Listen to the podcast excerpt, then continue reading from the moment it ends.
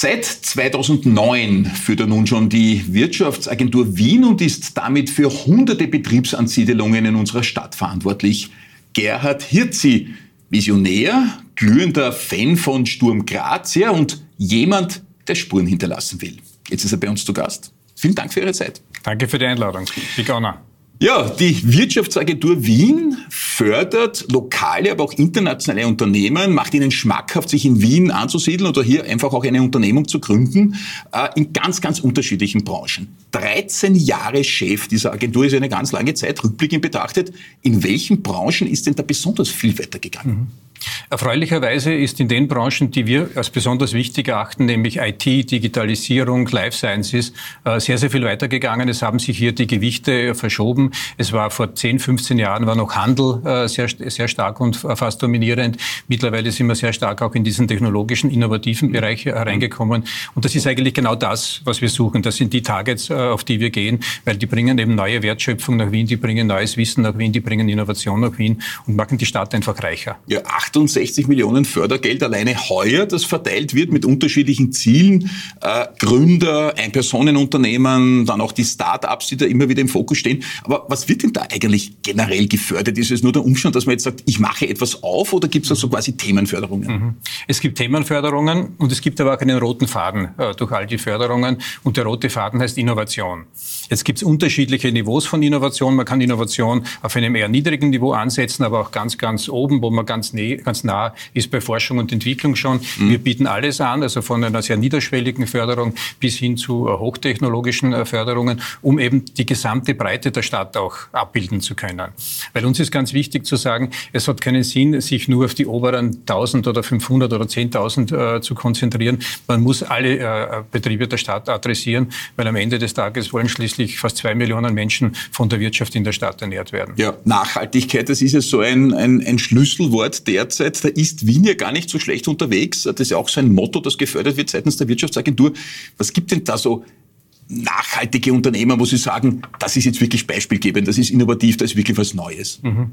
Äh, es gibt unzählig viele äh, Beispiele äh, für diese Nachhaltigkeit und nicht erst seit gestern oder seit, äh, seit vorgestern. Wir haben selbst als Wirtschaftsagentur versucht, vor vielen, vielen äh, Jahren schon äh, ein Exempel, ein positives Exempel zu statuieren mit unserem Technologiezentrum in der Seestadt Aspern beispielsweise. Das war die erste Büroimmobilie Österreichs großvolumiger Art, äh, die jetzt einen Aktivenergiestandard hatte. Und unsere Idee war... Damit, Was heißt Aktivenergiestandard? Sie, sie, sie, zieht keine Energie vom Netz sie, ab. Sie erzeugt, sie erzeugt mehr Produktion, mehr, mehr Energie, als sie, als sie verbraucht. Also das ist ein, fast ein, ein energieautarkes äh, Gebäude durch eine Vielzahl von unterschiedlichen Möglichkeiten. Das war damals vor zehn Jahren, heute ist das fast Stand der Technik oder fast normal schon.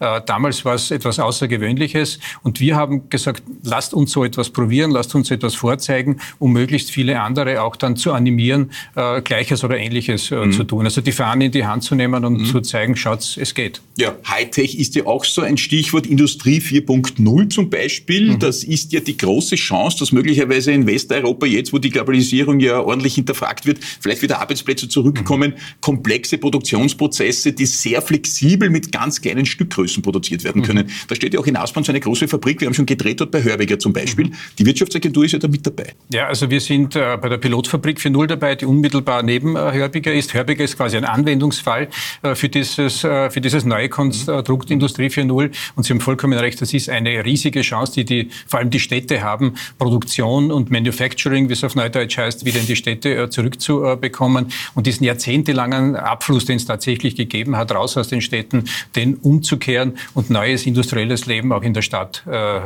entstehen zu lassen.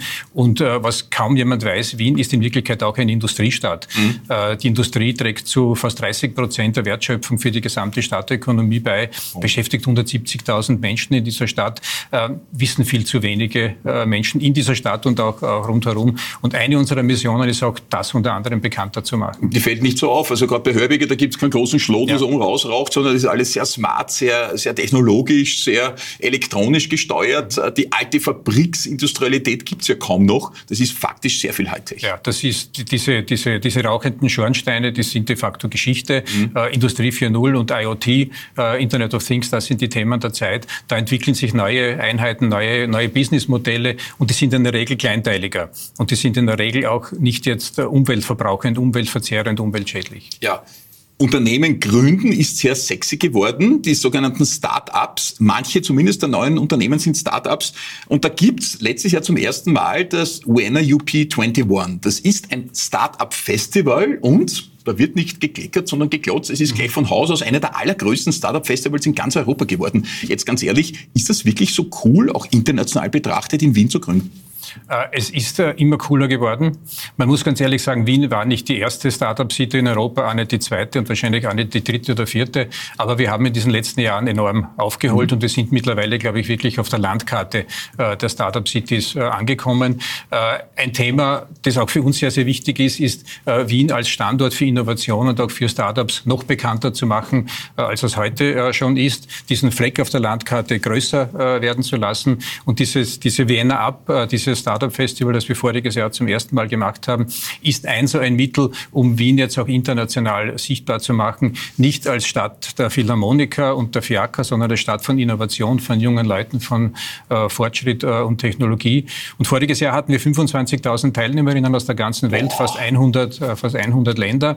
Es hatte einen einzigen Wermutstropfen, dieses Festival. Äh, es war digital. Mhm. Denn wir hatten bis, äh, bis drei Wochen vorher hatten wir es geplant, physisch in Wien zu machen. Dann ist äh, der Lockdown gekommen, die äh, weiß nicht, zweite, dritte äh, große Welle der Pandemie und wir waren gezwungen, de facto von einem Tag auf den anderen äh, das ganze Format ins Digitale äh, zu verlagern, was natürlich schade war, weil wir gerne diese vielen, vielen Menschen hier in Wien äh, gehabt hätten. Mhm. Aber aufgehoben ist nicht aufgeschoben. Wir probieren es heuer wieder. Es gibt Vienna Up 22 äh, und wir werden da natürlich versuchen, möglichst viele internationale äh, Menschen, junges Publikum, aber auch, aber auch Investoren und große Unternehmen hier im Mai nach Wien zu bringen. Es ist ja schon beeindruckend, über 9000 Unternehmensgründungen gibt es in Wien Jahr für Jahr, knapp 10.000 jedes Jahr eine ähnliche Zahl. Wir haben unlängst eine große Sendung darüber gemacht, weil mich das sehr beeindruckt mhm. eigentlich, was sich da an Unternehmergeist äh, abspielt. Ist der Mut der jungen Menschen sozusagen ohne Netz den Schritt in die Selbstständigkeit zu wagen, manifestiert? Ist der, ist der sozusagen äh, auch von Krisen, die es ja jetzt ab und an gibt? Die Pandemie ist ja nicht nur geschäftsfördernd, sondern eher umgekehrt mhm. und natürlich auch die dramatischen Entwicklungen in der Ukraine, die machen das Geschäft nicht zwingend mhm. äh, leichter, aber offenbar lässt man sich davon nicht abhalten. Mhm. Na, ganz, ganz eindeutig lässt man sich davon nicht ab, abhalten. Also die Zahlen der letzten Jahre spiegeln krisenhafte Entwicklungen äh, überhaupt nicht ja, wider. Ja. Weder, die, weder ja. die Pandemie noch äh, ökonomische Schocks haben das, das geschafft, da eine Delle hineinzubringen. Äh, was zeigt, dass ein guter, ein guter Humus, eine gute Basis äh, da ist. Und ich glaube, dass wir noch nicht am Ende des Weges sind, äh, denn da gibt es noch Luft äh, nach oben. Aber je mehr erfolgreiche Beispiele es gibt, die man vorzeigen kann, umso mehr kann man auch äh, neuen, äh, neuen Unternehmern, jungen Leuten Mut machen und zeigen, schaut, so ging es auch. Man muss nicht zwangsläufig ein Beschäftigter werden, sondern man kann auch ein Beschäftiger werden. Mhm. Und das ist etwas, was im mitteleuropäischen Sprachraum und im mitteleuropäischen Kultur Kulturkreis eher unterentwickelt ist, diese, dieser, dieser, dieser Drang, Entrepreneur äh, zu werden. Aber ich bin sicher, die vielen guten Beispiele, die wir jetzt haben, die wir sehen, äh, die werden dabei helfen, äh, dass noch mehr junge Leute in diese neuen Geschäftsfelder auch hineinströmen.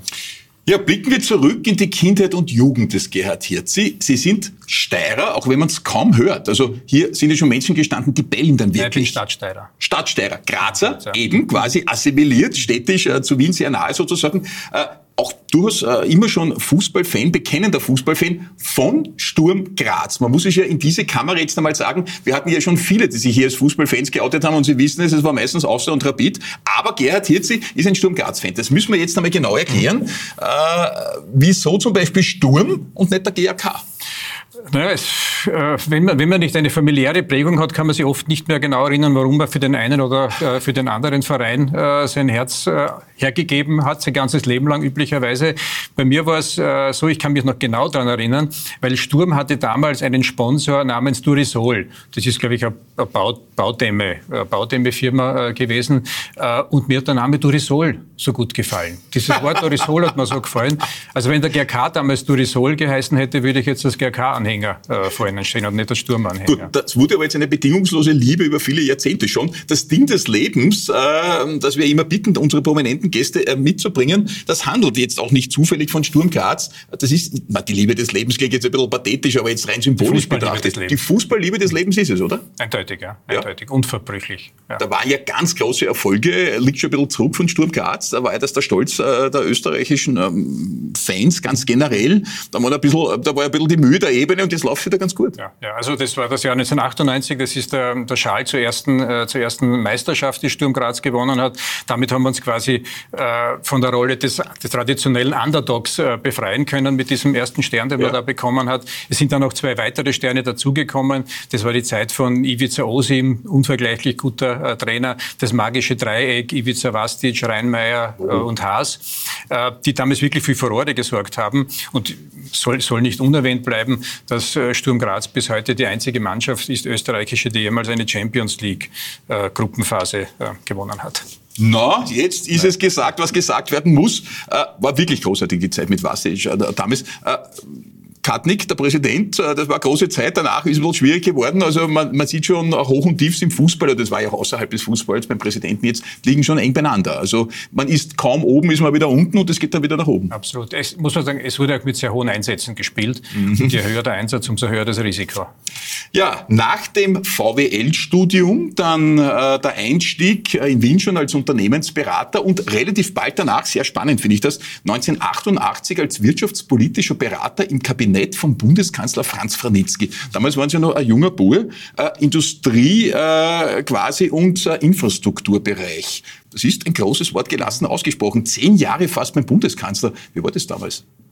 Ja, das war natürlich eine Phase, in der man unglaublich viel äh, gelernt hat, unglaublich viel äh, gesehen hat, Dinge, die man sonst klarerweise äh, nicht, äh, nicht, zu sehen, äh, nicht zu sehen bekommt. Sehr, sehr, sehr, sehr spektakulär. Um der Wahrheit die Ehre zu geben, begonnen habe ich nicht mit Industrie und Infrastruktur, sondern mit Umweltpolitik und äh, Sozialpolitik. Wow. Das war damals, das war damals gerade frei, wie ich ins, wie ich ins Kabinett gekommen bin. Aber wir haben damals alle ins, Wirtschafts-, ins Wirtschaftsfach gedrängt. Und Franitzky war ja auch ein Mann der Wirtschaft als, als Kreditanstalt Vorstand damals, also da war schon sehr viel Wirtschaftsnähe bei der SPÖ. Es war sehr viel Wirtschaftsnähe. Franitzky war natürlich viel, viel mehr äh, als, als Wirtschaft auch, hat im, im Laufe der Jahre sich, glaube ich, ganz, mhm. ganz enorm ja. als Kanzler auch äh, ent, ent, entwickelt und ist weit über das hinausgegangen, was, was am Anfang, wofür er am Anfang äh, gestanden ist. Aber für uns war natürlich als die Wirtschaft äh, im äh, Kabinett, war natürlich das Kernthema Wirtschaft äh, das Erstrebenswerte und da wollten da wollten alle hin. Und geendet hat es dann nach zehn Jahren eben mit den Bereichen Industrie und Infrastruktur. Ja, ganz großes Thema. Ja, war in den 90er Jahren, ich kann mich erinnern, der Beginn meiner medialen Präsenz fürs Radio damals beim Ministerrat äh, im Bundeskanzleramt. Und mhm. da war der große Franz Franitzky, ich war vielleicht 25, 26, 27 Jahre alt. Die Interviews mit dem Bundeskanzler damals, das ist nach wie vor für mich eines der größten Dinge, die es je gegeben hat. Der Mann war ein Vorbild, muss ich sagen. Mhm, mh. Absolut, war er, war er für uns natürlich äh, auch, aber durchaus geeignet, nicht für uns als deine unmittelbaren Mitarbeiter nur Vorbild gewesen zu sein. Ja, absolut. Ist man gar nicht mehr gewohnt von Politikern, muss man sagen, in Zeiten wie diesen. Der Mann hat wirklich äh, Spuren hinterlassen. Absolut, ja. Mhm. Absolut. Ja, 1997 dann der Wechsel zu Siemens. Äh, auch äh, kein, kein kleines Unternehmen, zuerst als Generalsekretär. Am Ende des Tages, äh, rund zehn Jahre danach, als Personalleiter für Süd- und für, für Zentral- und Osteuropa mit Verantwortung für bis zu 40.000 Mitarbeiterinnen und Mitarbeiter. Ich meine, das ist auch nichts für schwache Nerven. Ja, es war auch kein Job für schwache Nerven, muss man, äh, muss man ganz ehrlich sagen. Ähm, es äh, hat eine, eine, Phase, eine Phase gegeben äh, in der Aufschwungphase, wo man einfach nicht gespürt hat, was mit diesem Job alles äh, so mit, mitkommt und mitgeht und wie, wie energetisch, wie energetisch anspruchsvoll äh, eigentlich ist, weil das ist eigentlich bis, bis, äh, bis jetzt geblieben. Wenn man etwas gerne äh, macht, dann merkt man auch nicht, wenn es irgendwann einmal mühselig oder anstrengend mhm. oder, oder, oder, oder energiezehrend äh, wird. Äh, aber es war das damals die Phase, wo wir bei Siemens eine Personalabteilung aufgebaut haben und wo wir eigentlich die erste transnationale HR-Abteilung aufgebaut haben. Wir waren damals eine, eine, eine Organisation, Organisation von über 400 Personen äh, im, im Personal aus 17 unterschiedlichen Ländern. Und das war schon natürlich über das, über das, was man gelernt hat, eine völlig neue, eine völlig neue Herausforderung. Begonnen, begonnen 400 Personen waren ausschließlich für das, Besaal, äh, das Personal von äh, quasi Zentral- und Osteuropa zum Genau, ja, genau. 400 Personen. 440, genau. Ja. Für 40.000 Menschen. Ja. Unglaublich. Mhm stellt man sich sehr komplex vor. Siemens Österreich hatte damals eine sehr, sehr große Verantwortung. Das war ja auch noch die Zeit, wo Österreich diese Headquarter-Funktion auch Wien hatte, mhm. aufgrund derer dann ja auch viele Unternehmen gekommen sind. Stichwort Wirtschaftsagentur jetzt wieder. Mhm. mhm. Ja, das war eigentlich eine goldene Zeit äh, von Siemens Österreich, muss man sagen. Natürlich auch unterstützt dadurch, dass Siemens einen, dass Siemens Welt einen de facto Österreicher als Generaldirektor mhm. hatte, einen Altösterreicher, den Heinrich von Bierer, mhm. der immer sehr, sehr, der immer sehr, sehr affin äh, zu Österreich war und der diese Eigenständigkeit äh, der österreichischen Regionalgesellschaft auch immer, immer sehr, sehr unterstützt hat. Aber wir hatten natürlich auch in Österreich Generaldirektoren, die was damit gemacht haben.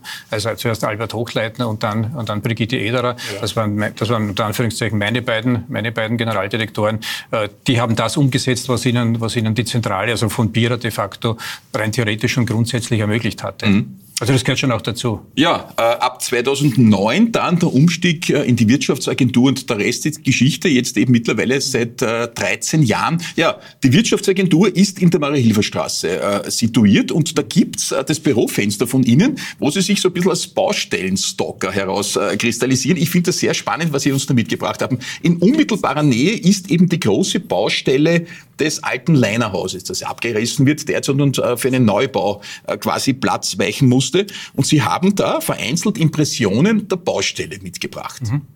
Ja, ich habe, glaube ich, mittlerweile eineinhalbtausend Fotos gemacht und vielleicht 200 Videos im letzten äh, Dreivierteljahr von dieser wirklich sehr, sehr faszinierenden Baustelle, weil unmittelbare Nähe ist fast ein bisschen untertrieben, ist in Wirklichkeit fünf Meter von ja. einem Bürofenster bis äh, zu Beginn äh, der Baustelle. Man sieht, man, man sieht ja fast das Lenkrad noch von diesem Auto, das ist hier im Schatten äh, richtig kuschelig gemacht ja, hat. Ja, also da haben wir gesagt, der, muss, der Kollege muss entweder ein, ein hohes Vertrauen in die Kompetenz seiner Kollegen haben oder das Gegenteil. Ja. Das sehen wir äh, für Schnäppchenjäger ganz was Besonderes, Last Exit quasi. Mhm. Ja, das ist offensichtlich vergessen worden, dieses, äh, dieses Plakat, äh, dieses Plakat dort aus dem Stiegenhaus zu entfernen. Das war das war, glaube ich, drei oder vier Monate nach Beginn des Abrisses und da ist links und rechts fast gar nichts mehr gestanden. Aber das Räumungsschild und darunter stehen die minus 80 Prozent, äh, die, waren, die waren noch immer zu haben. Ja, sehr, sehr dramatisch natürlich, wie so ein Gebäude abgerissen wird, bekommen ja viele, die auf der Marie-Hilfer-Straße bummeln mit. Last Farewell. Äh, zum letzten Mal quasi äh, ein, ja, eine Verabschiedung auf Raten. Da kriegt man fast Tränen, wenn ja, man das, das war. Das ist das traurigste Bild, das ich habe, ja, mhm. eigentlich. Schon, oder? ja. Ich meine, äh, wenn man gegenüber von so einem Gebäude ist, kriegt, hat man ja schon auch einen Bezug, einen emotionalen, oder? Äh, ja, es war ein, es war ein guter Schattenspender, äh, zum, zum einen natürlich, zum anderen natürlich, der, der Leiner hatte schon eine gewisse Nahversorgungsfunktion äh, in diesem, in diesem Kretzel klarerweise auch. Aber jetzt im Moment habe ich freien Blick auf den Stephansdom von meinem Bürofenster aus was auch nicht zu verachten ist, zumindest ja. die nächsten zweieinhalb Jahre noch. Ein ja. Lebewohl hier auf Raten. Ja, Spuren hinterlassen, das ist so ein bisschen das Motto des Gerhard Hirze. Ich habe schon in der Anmoderation gesagt, dafür stehen Sie und wenn man sich umhört und Menschen, die Sie kennen, die sagen das alle, der Mann will irgendwie sozusagen nicht umsonst da gewesen sein, wo er ist. Äh, Spuren hinterlassen, aber durchaus auch im wahrsten Sinn des Wortes. Stichwort alte Fahrräder. Das ist auch so eine Leidenschaft von Ihnen. Ja, das ist eine, eine, ein Spleen, eine Leidenschaft, die sich irgendwie ent, entwickelt hat. Äh, nicht für alle Arten von äh, Fahrrädern, also nicht für diese modernen Gravel-Bikes und die eineinhalb Kilo schweren Rennmaschinen, sondern für Fahrräder, die gut gealtert sind. Die, die noch in der Hand liegen, so die, richtig. Die noch in der Hand liegen, die man da im wahrsten Sinne des Wortes spürt. Äh, ich habe mittlerweile drei äh, davon, die in unterschiedlichen Räumen immer untergebracht äh, zu werden haben. Ähm, ein, ein Kestle aus einem Kestle Mountainbike aus den 80er Jahren, das mit mir de facto äh, in die Jahre gekommen ist. Und dann hat mich vor einigen Jahren dieser, dieser Retro-Bike äh, ja. dieser, dieser Boom total, äh, total erwischt. Und ich habe da einen Händler des Vertrauens in der Westbahnstraße im siebten Bezirk, der reanimiert äh, alte, alte Rennräder oder alte Räder aus den 70er, aus den 70er Jahren. Ähm, äh, begonnen habe ich mit einem alten Buch äh, Clubman, das dann quasi aufgepimpt äh, mhm. wurde, wurde. Und ich weiß nicht, wie der Verkäufer mir erzählt hat, dass in, in Graz-Dondorf die einmal gefertigt worden sind. Da habe ich gesagt, ja, ich weiß, er braucht mir das nicht erzählen, weil ich habe fünf Sommer meines Lebens an den Moped- und Fahrradfließbändern im Werk in Dondorf äh, verbracht. Ah, Alpraxis quasi. Ich habe selber, selber zusammengeschraubt mhm. und zusammengebohrt.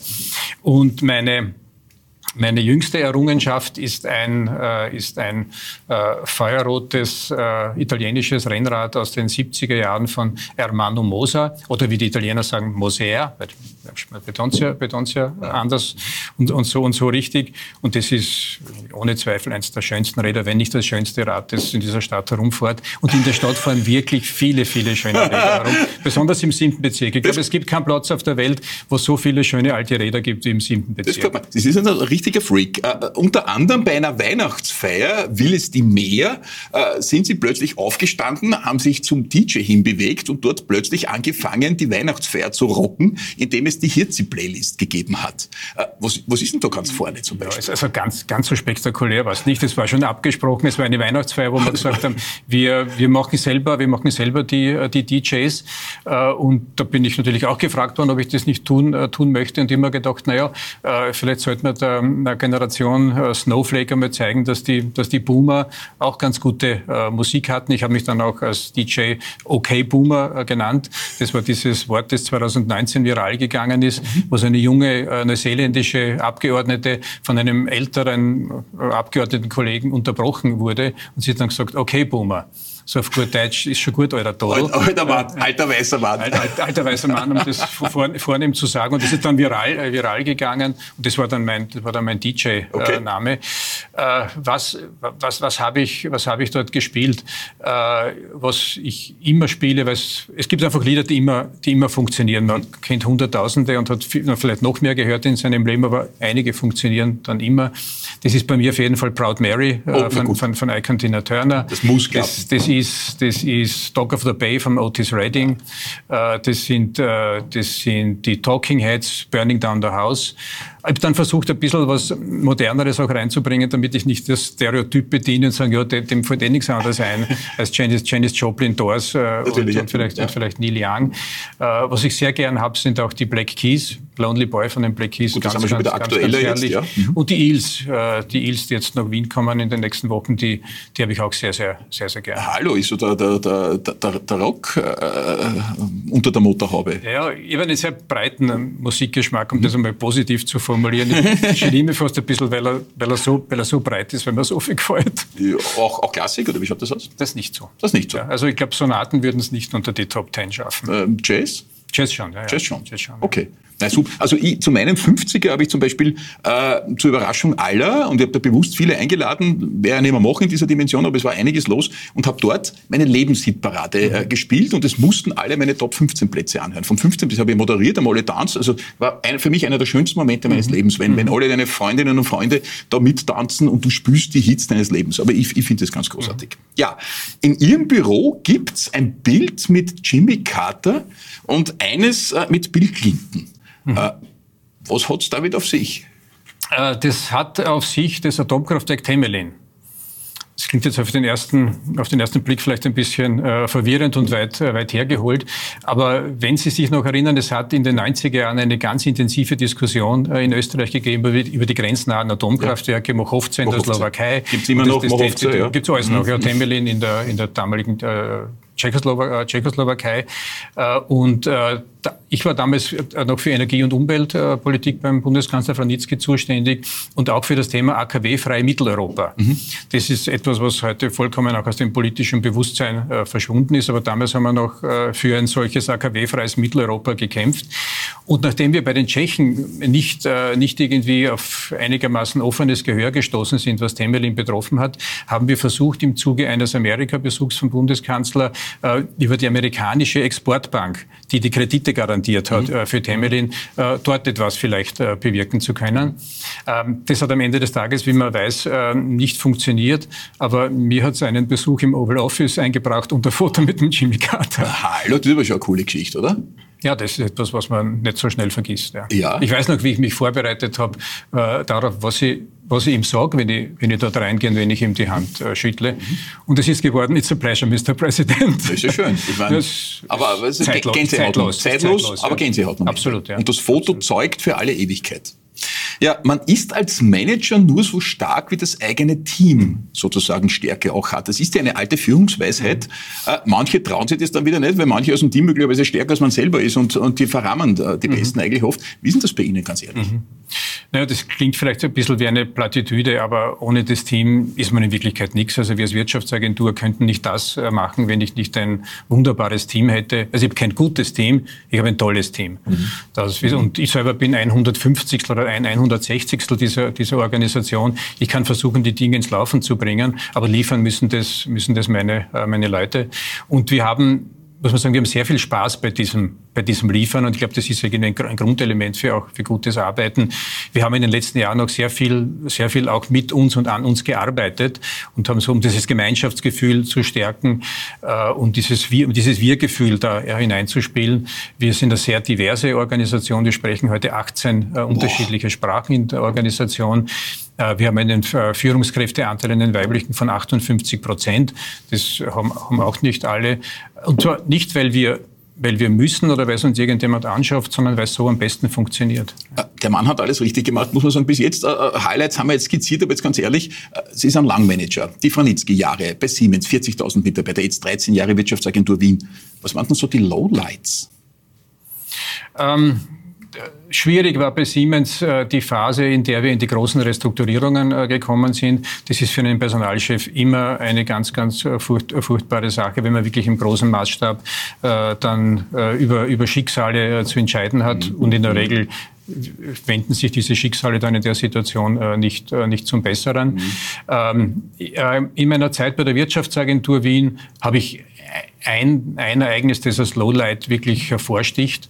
Und das ist äh, die Bewerbung äh, Wiens für die European Medicines Agency, die EMA, die ja damals oh. spektakulär mhm. fast äh, schiefgegangen mhm. ist. Da haben wir alle gehofft, es wird was und dann kam nichts. Das war das Abwerben aus London. Genau, ja, also die, die EMA musste aufgrund mhm. des Brexit aus, aus, London weg. Jetzt haben sich 27 europäische Städte äh, dafür beworben.